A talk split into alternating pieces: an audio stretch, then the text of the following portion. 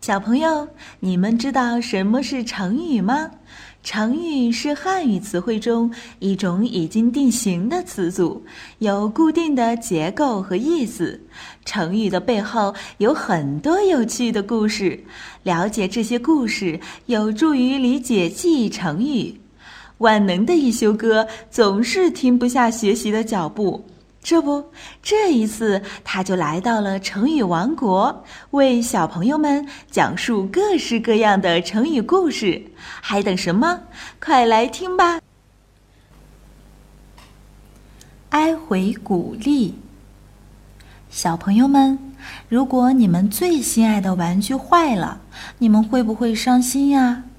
古代有两个非常有名的孝子，王戎与何乔。他们的爸爸妈妈在同一天去世了，他们两个都非常的伤心。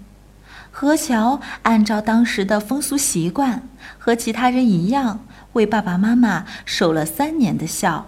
虽然因为父母去世了，他心情非常悲伤，但他每天还是会照常吃饭、睡觉的。但是王蓉就不一样了。他在父母的坟前搭了一个小棚，每天哪儿也不去，就坐在小棚里守着爸爸妈妈的灵魂，非常的伤心，而且吃的也很少。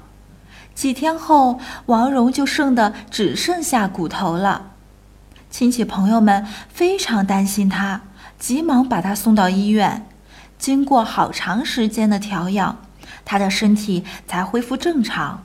人们把王戎瘦得只剩下骨头的样子叫做“哀回骨立”，“哀回骨立”的意思就是因为过度悲伤而异常消瘦，身体好像只剩下一副骨架子支撑着。小朋友们，你们千万不要向王戎哥哥学习，知道吗？你们一定要爱惜自己的身体，不然爸爸妈妈会很担心的。好了。